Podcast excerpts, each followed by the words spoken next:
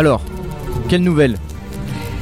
Eh bien, si nos gouvernants semblent tout à fait incapables de sauvegarder notre planète, peut-être y a-t-il dans la galaxie des espèces plus sages qui nous observent et le moment venu les amèneront à plus de raison. Spectacle de marionnettes. L'horreur arriva à Chéribel peu après-midi par une journée étouffante du mois d'août. Il y a peut-être une redondance. Tous les jours d'août sont étouffants à Chéribel, Arizona. Chéribel se trouve sur la nationale 89 à 65 km environ au sud de Tucson et à une cinquantaine de kilomètres au nord de la frontière mexicaine. On a fait le tour de Cherrybelle quand on a vu ces deux stations-service, une de chaque côté de la route afin d'appâter les voyageurs traversant dans l'un et l'autre sens, son bazar drugstore, son débit de vin petite licence, son trading post enfin, qui a l'air de sortir d'un western et dont l'objet est de piéger les touristes qui n'ont pas la patience d'attendre d'être à la frontière pour se munir de huaraches et de serapes mexicains. Il faut aussi y ajouter un inventaire à hamburgers désertés et quelques bicoques en briques où vivent des Mexicano-américains qui travaillent à Nogales, ville frontière, et qui, pour Dieu sait quelle raison, ont choisi de se loger à Chéribel et de faire le trajet tous les jours, certains dans des forts de modèle T. Le panneau sur la route nationale indique Chéribel, Pop 42. Mais c'est là une exagération. Pop est mort l'année dernière déjà, Pop Anders qui tenait l'inventaire désormais désert. Le nombre exact des habitants est de 41.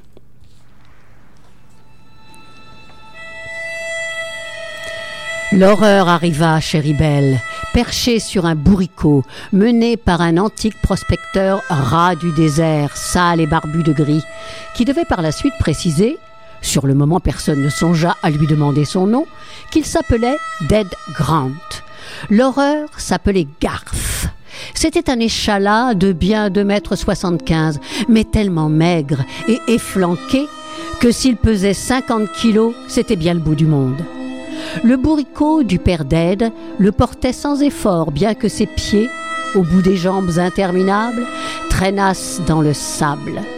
On devait apprendre par la suite que ses pieds avaient ainsi traîné dans le sable tout au long du trajet, soit plus de 8 kilomètres, sans avoir le moins du monde usé leurs chaussures, qui étaient d'ailleurs plutôt des coturnes, laquelle constituait le seul vêtement de Garth, en plus de quelque chose qui pouvait passer pour un caleçon de bain d'un bleu d'œuf de passereau. Mais ce qui rendait Garth horrible à regarder, ce n'était pas ses proportions, c'était sa peau, une peau d'un rouge cru. On eût dit qu'il avait été écorché vif, puis recouvert de sa propre peau, mais retourné, le côté à vif dehors. Son crâne et sa face étaient comme étirés, assortis au corps. En dehors de ces détails, tout ce qui était visible de lui avait l'air humain, ou, à tout le moins, humanoïde. À condition bien sûr de passer sur les petites choses comme ses cheveux, du même bleu vif que son caleçon, que ses yeux et que ses coturnes, rouge sang et bleu vif. Cazet, le garçon de la taverne, fut le premier à les voir arriver le long de la plaine, venant de la chaîne de montagnes à l'est. Cazet était sorti sur le pas de sa porte de service pour prendre l'air chaud, bien sûr. L'équipage n'était alors plus qu'à une centaine de mètres et l'aspect totalement étranger du grand corps chevauchant le bourricot était déjà parfaitement visible. À cette distance, seule l'étrangeté était visible. L'aspect horrible n'apparaissait que plus près. Les mâchoires de Cazet s'affaissa et resta affaissé le temps qu'il fallut à l'étranger trio pour approcher à une cinquantaine de mètres. Appalant, Cazet s'avança à leur rencontre. Il y a des gens qui fuient au spectacle des choses inconnues et d'autres qui avancent à leur rencontre. Cazet avançait lentement mais sûrement vers l'inconnu. La rencontre eut lieu en terrain encore découvert, à une vingtaine de mètres du débit de boisson. Dead Grant s'arrêta et laissa tomber la corde par laquelle il menait le bourricot. L'animal s'immobilisa et baissa la tête. L'homme échala se leva.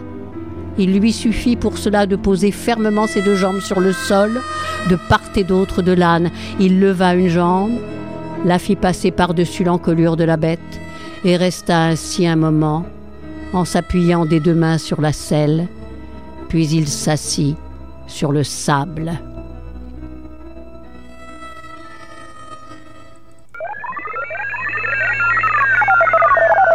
Planète à forte gravitation, commença-t-il, je ne peux pas rester longtemps debout. Je peux avoir euh, de la flotte pour mon bourri? demanda le prospecteur. À Cazet, il doit avoir fouesse, le bestiau. Les vaches à eau et tout un fourbi, il a fallu les larguer pour qu'ils puissent porter le. Du pouce, le prospecteur désigna l'horreur rouge et bleue. Cazet commençait tout juste à se rendre compte que c'était une vraie horreur. De loin, la combinaison de couleurs faisait bien sûr un peu tape à l'œil, mais de près. La peau était rugueuse et les veines étaient à l'extérieur et ça faisait moite. Mais ça ne l'était pas en réalité. Et ça avait bien l'air d'un écorché qu'on aurait rencoquillé dans sa propre peau retournée. Ou d'un écorché écorché. Cazet n'avait jamais vu et espérait bien ne jamais revoir quelque chose de pareil. Cazet sentit comme des présences derrière lui et regarda par-dessus son épaule. D'autres avaient repéré la chose maintenant et arrivaient, mais les plus proches, deux garçonnets, se tenaient à dix bons mètres de distance. Muchachos, leur lança Cazet, agua por el burro, un pasal pronto. Puis son regard revint se poser sur les arrivants. Mais qu'est-ce que, mais, mais qu'est-ce que... Je m'appelle Dead Grant, dit le prospecteur en tendant une main que Cazet serra en pensant à autre chose. Quand Cazet la lâcha, la main du rat du désert amorça un mouvement ascendant jusqu'à l'épaule par-dessus laquelle elle désigna du pouce tendu la chose assise dans le sable. Euh, lui, il s'appelle Garth, à ce qu'il m'a dit. C'est un extra quelque chose. Et c'est un ministre de je ne sais pas quelle religion. Cazet salua l'échalas d'un mouvement de tête et fut heureux de recevoir en réponse un salut analogue et non une main tendue. Moi, c'est Manuel Cazet, dit-il. Qu'est-ce qu'il veut dire avec son extra quelque chose? La voix de l'échalas surprenait par sa chaude sonorité de bronze. Je suis un extraterrestre et je suis ministre plénipotentiaire. Chose surprenante, Cazet se trouvait être un homme modérément instruit, et il comprit les deux affirmations. En ce qui concerne la deuxième, il était probablement l'unique habitant de Chéribel à pouvoir saisir la signification. Chose moins surprenante, au vu de l'apparence de celui qui venait de parler, Cazet accepta les deux données. Et que puis-je faire pour vous, monsieur? demanda-t-il. Mais ne préférerez-vous pas sortir de ce soleil? Oh non merci. Il fait un peu plus frais qu'on ne me l'avait laissé supposer chez vous. Mais je suis très bien. Ceci est l'équivalent d'une fraîche soirée de printemps sur ma planète. Quand est-ce que. Quant à ce que vous pourriez faire pour moi, vous pourriez signaler ma présence à vos autorités. Je pense que cela les intéressera. Eh bien, se dit Cazet, le hasard fait bien les choses. Il est tombé sur l'homme le mieux placé pour ce qu'il cherche, à, au moins 30 kilomètres de la ronde. Manuel Cazet était moitié irlandais, moitié mexicain, et il avait un demi-frère, moitié irlandais, moitié irlando-américain. Et ce demi-frère était colonel, à part entière, à la base Davis Mountain de l'Air Force à Tucson. Un instant, monsieur Garth, dit-il, je vais téléphoner et vous, monsieur Grant, si vous voulez entrer? Eh non, le soleil, il me gêne point. J'y suis toute la journée, tous les jours. Et le Garth, que voilà, il m'a demandé de point le laisser choir, le temps qu'il fasse ce qu'il a à faire par ici. Un machin électro-truc.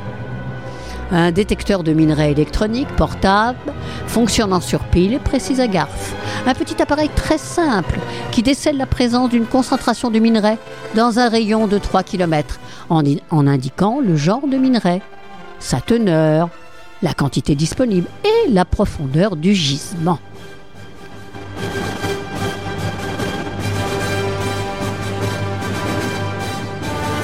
Caser avala sa salive, s'excusa, puis se frayant un passage entre les villageois rassemblés, il regagna son établissement.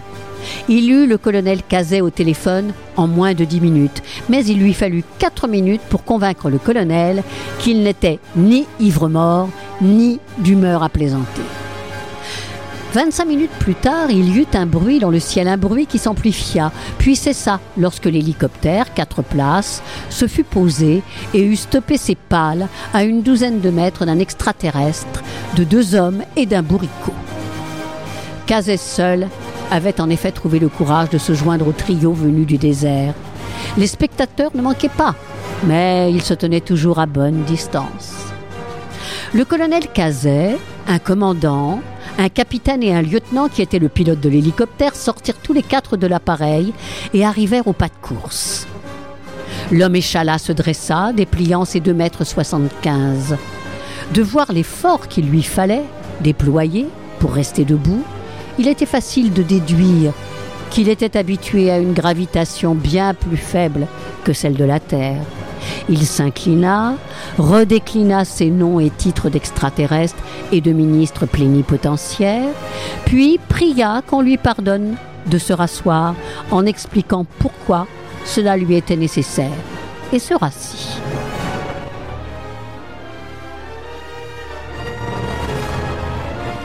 Le colonel se présenta et nomma les trois officiers de sa suite. Et maintenant, monsieur, que pouvons-nous pour vous s'enquit-il. L'échalas fit une grimace qui était probablement un sourire. Il avait des dents du même bleu que ses cheveux et ses yeux. Vous avez une formule consacrée. Conduisez-moi à votre chef, dit-il. Mais je ne vous demande pas cela. Le fait est que je dois rester ici, et je ne demande pas davantage que vos chefs viennent ici, ce serait fort impoli. J'accepte bien volontiers que vous les représentiez. Je m'adresserai à vous et je vous laisserai me questionner. Mais il y a une chose auquel je tiens. Vous connaissez les appareils enregistreurs. Avant de vous parler ou de répondre à vos questions, je vous demande d'en faire apporter un. Je voudrais être sûr que le message destiné à être transmis à vos chefs sera exact et complet. Mais parfaitement, dit le colonel qui se tourna vers son pilote. Lieutenant, appelé par l'émetteur de l'hélico et dit à la base de nous envoyer un magnéto en quatrième. Ils peuvent nous le parach... Non, non, on perdrait trop de temps à préparer l'appareil pour un parachutage. Qu'ils nous l'envoient par un autre ventilateur. Le lieutenant partit exécuter l'ordre, mais le colonel le rappela. Et qu'ils envoient aussi 50 mètres de cordon il va falloir qu'on branche le, dans le bistrot de Manille. Le lieutenant partit au pas de course en direction de l'hélicoptère. Les autres s'assirent et restèrent un bon moment à suer, jusqu'à ce que Manuel Cazet se leva. On en a pour une demi-heure à attendre, dit-il. Et s'il faut qu'on la passe ici au soleil, y aura-t-il des amateurs pour un demi bien frais? Vous, monsieur Garce? Euh, C'est une boisson froide, je crois. Hum, j'ai pas tellement chaud. Alors si vous aviez quelque chose de chaud, un café, un. Voulez-vous que je vous apporte une couverture? Non merci, ça ne sera pas nécessaire. Cazet partit et revint rapidement en portant un plateau sur lequel il y avait une demi-douzaine de bouteilles de bière fraîche ainsi qu'une tasse de café fumant.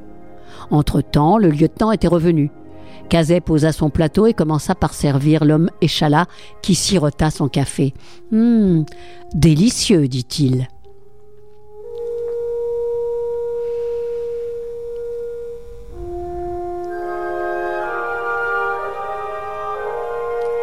Le colonel Cazet s'éclaircit la gorge.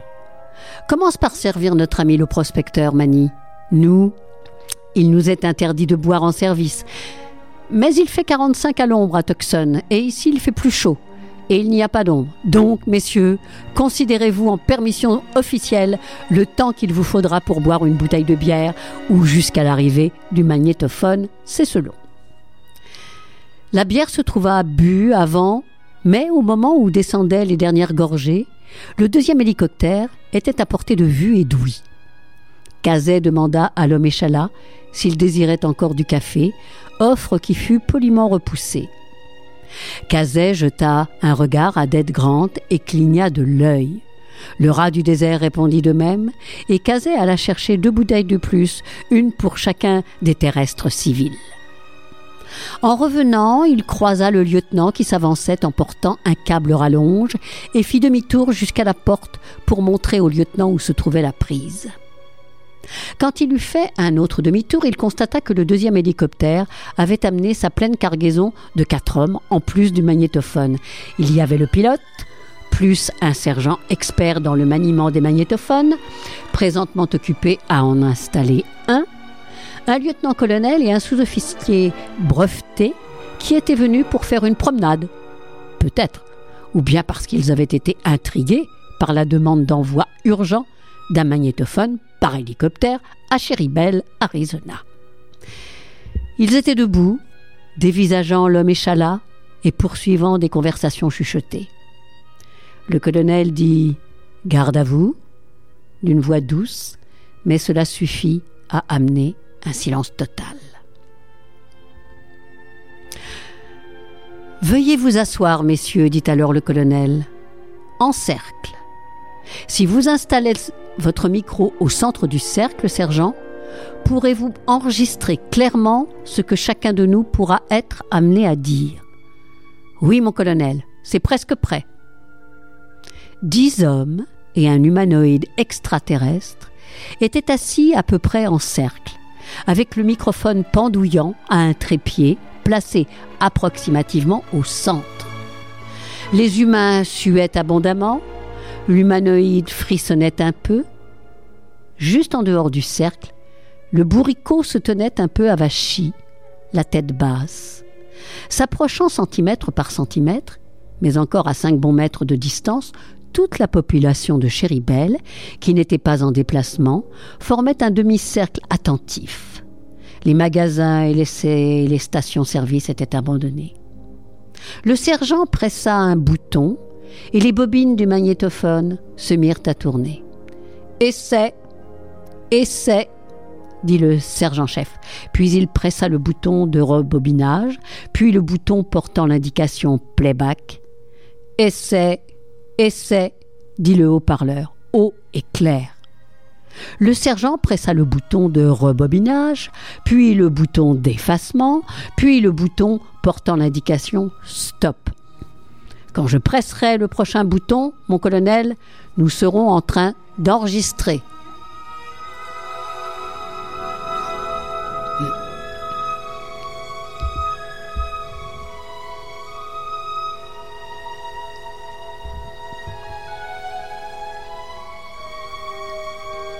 Le colonel regarda l'extraterrestre de haute taille qui fit un signe de tête. Le colonel en fit un un autre à l'adresse du sergent. Le sergent pressa le bouton de l'enregistrement.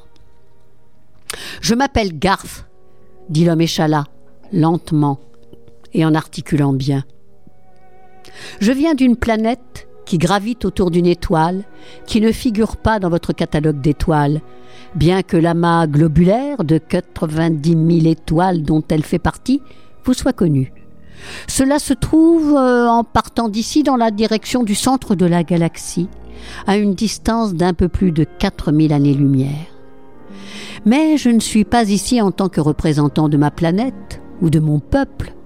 Je suis ici en qualité de ministre plénipotentiaire de l'Union galactique, fédération des civilisations éclairées de la galaxie, dont le rôle est d'assurer le bien-être de tout le monde je suis chargé de vous rendre visite et de décider, ici et maintenant, si vous devez être ou n'être pas les bienvenus au sein de notre fédération. Vous pouvez poser toutes les questions que vous désirez. Je réserve néanmoins mon droit de retarder ma réponse à certaines des questions jusqu'au moment où j'aurai pris ma décision. Si cette décision est favorable, je répondrai à toutes les questions, y compris celles dont j'aurais réservé la réponse auparavant. Cela vous convient-il? Affirmatif, dit le colonel. Comment êtes-vous arrivé ici dans un cosmonef? Exact. Il est juste au-dessus de nous, sur une orbite à, un peu moins de 36 000 kilomètres. Il tourne donc avec la Terre et reste toujours au-dessus du même point. C'est ce qu'on appelle une orbite géostationnaire. On m'observe de là-haut. Ce qui constitue une des raisons qui font que je préfère rester ici, en plein air. Je dois faire signe quand je désirerais qu'on reste et qu'on descende me chercher. Comment êtes-vous parvenu à parler notre langue aussi couramment? Vous pratiquez la télépathie? Non, pas du tout.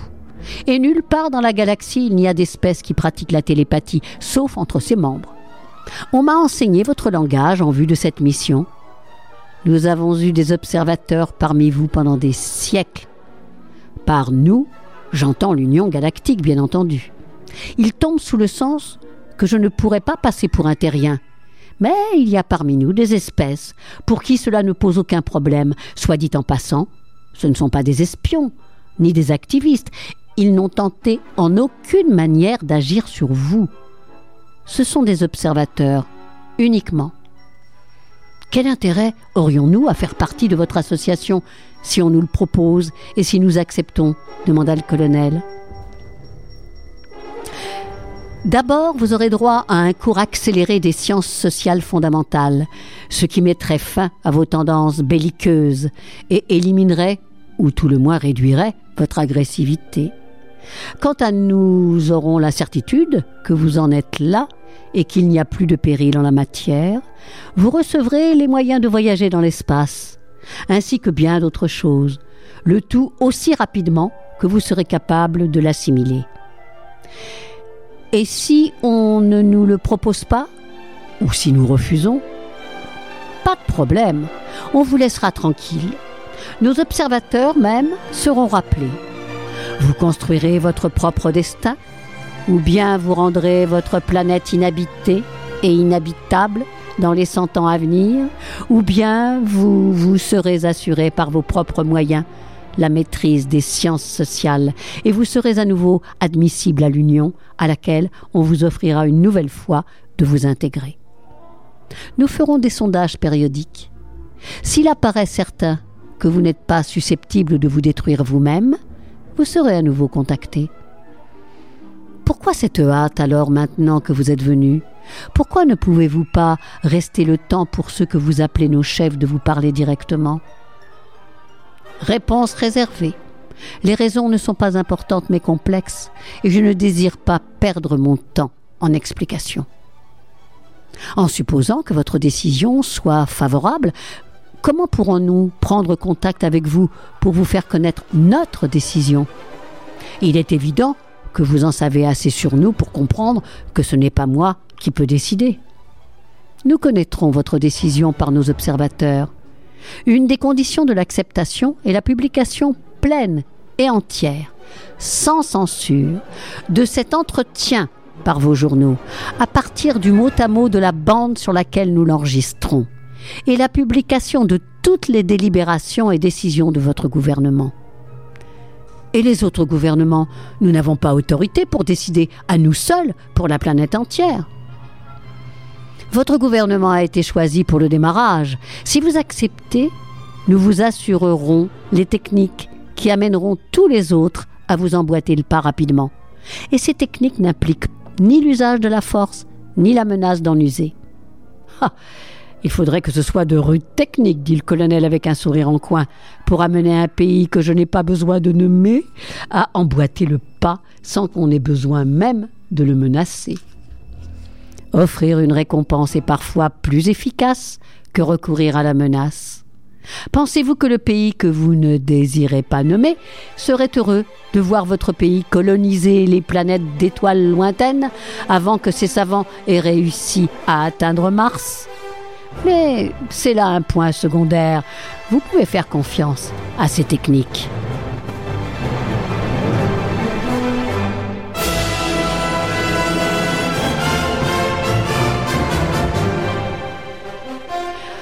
C'est presque trop beau pour être vrai. Mais vous aviez dit que vous auriez à décider ici et maintenant si nous serons ou non conviés à adhérer. Puis-je vous demander sur quel facteur se fondera votre décision? Un de ces facteurs est mon appréciation. C'est fait. J'ai apprécié de votre degré de xénophobie, dans le sens très général que vous donnez à ce mot, c'est-à-dire crainte des étrangers. Nous, nous avons un mot qui n'a pas son équivalent dans votre vocabulaire. Ce mot désigne la crainte et l'horreur devant ce qui est autre. Moi ou un autre représentant de mon espèce? J'étais tout désigné pour le premier contact officiel avec vous étant donné que je suis ce que vous appelleriez un humanoïde, tout comme vous êtes ce que j'appellerais des humanoïdes, je vous apparais probablement plus horrible, plus repoussant qu'un représentant d'une espèce totalement différente de vous, parce que je vous apparais comme une caricature d'humain. Je suis plus pénible à regarder, de votre point de vue, qu'un être n'ayant pas la moindre ressemblance avec vous. Vous vous imaginez peut-être ressentir de la répulsion à mon endroit, mais vous pouvez m'en croire. Vous avez passé l'épreuve. Il existe bel et bien dans la galaxie des races qui ne pourront jamais être admises dans la Fédération, quel que soit leur progrès par ailleurs, parce qu'elles sont violemment et incurablement xénophobes. Ces races-là ne pourraient jamais accepter un individu totalement autre, ni lui parler. Ces races-là ne peuvent que s'enfuir en hurlant ou tenter de tuer l'étranger sur le champ. À vous observer, vous et ces personnes qui, qui nous entourent, d'un geste circulaire de son bras interminable, il désigna la population de Chéribel. J'ai compris que me voir vous est pénible, mais croyez-moi, c'est relativement bénin et certainement curable. Vous avez passé l'épreuve de façon satisfaisante. Y a-t-il d'autres épreuves? Une autre encore. Mais je crois qu'il est temps que je. Laissant sa phrase en suspens, l'homme échala s'allongea sur le dos et ferma les yeux. Le colonel se leva d'un bond. Nom de Dieu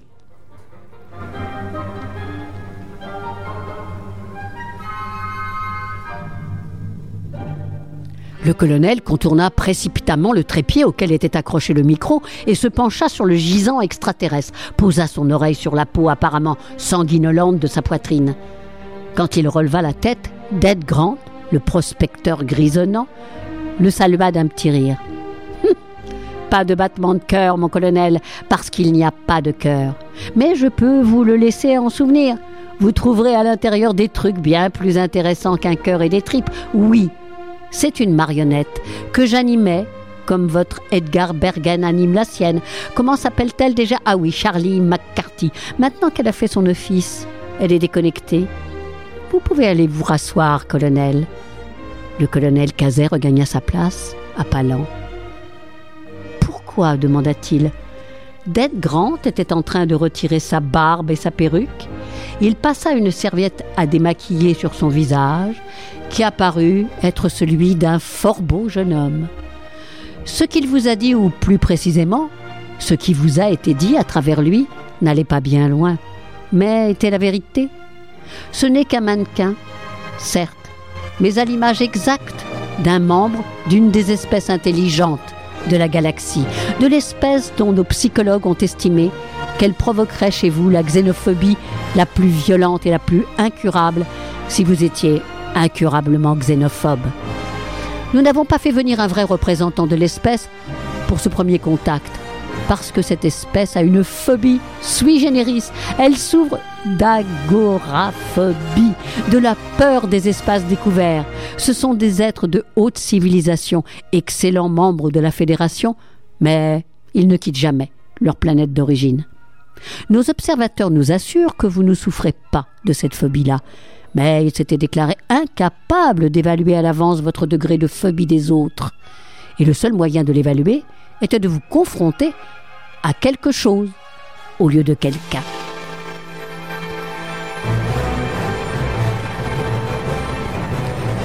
Le colonel poussa un profond soupir. Je ne peux pas dire que ceci ne me soulage pas en un sens. Nous pourrions nous entendre avec des humanoïdes, certes, et nous le ferons quand il le faudra mais j'avoue que c'est un soulagement d'apprendre que la race maîtresse de la galaxie est quand même humaine et non simplement humanoïde. Cela dit, quelle est la seconde épreuve? Vous êtes en train de la passer. Appelez-moi. Attendez, encore un nom qui m'échappe. Comment s'appelle déjà la deuxième marionnette de Bergen Vous savez, celle qui, se sert en quelque sorte et qui sert en quelque sorte de doublure à Charlie McCarthy. Le colonel ne se souvenait plus, mais le sergent n'hésita pas. Mortiner euh, Snerd, dit-il. Ah, c'est ça. Appelez-moi donc Mortimer Snerd, et je crois qu'il est temps que je...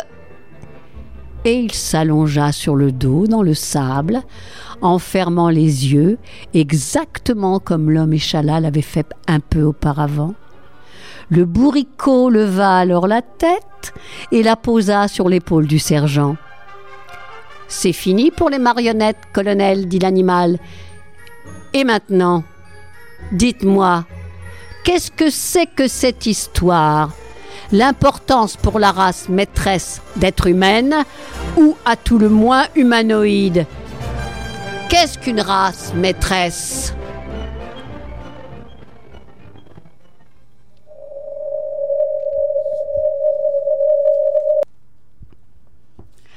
Alors, l'auteur de cette nouvelle, Frédéric Brown, plus connu pour ses romans policiers, a apporté, quand il a abordé la SF, son goût prononcé pour l'humour et sa maîtrise profonde de l'effet de chute finale. Il a participé au premier numéro de Galaxy, la revue mythique de SF, et son roman Martien Go Home, paru en 1957 en France dans la collection Présence du futur, traite aussi des extraterrestres observateurs. Alors lisez-le si vous le trouvez, et on le trouve, il hein, n'y a pas de problème. Il n'a pas pris une ride.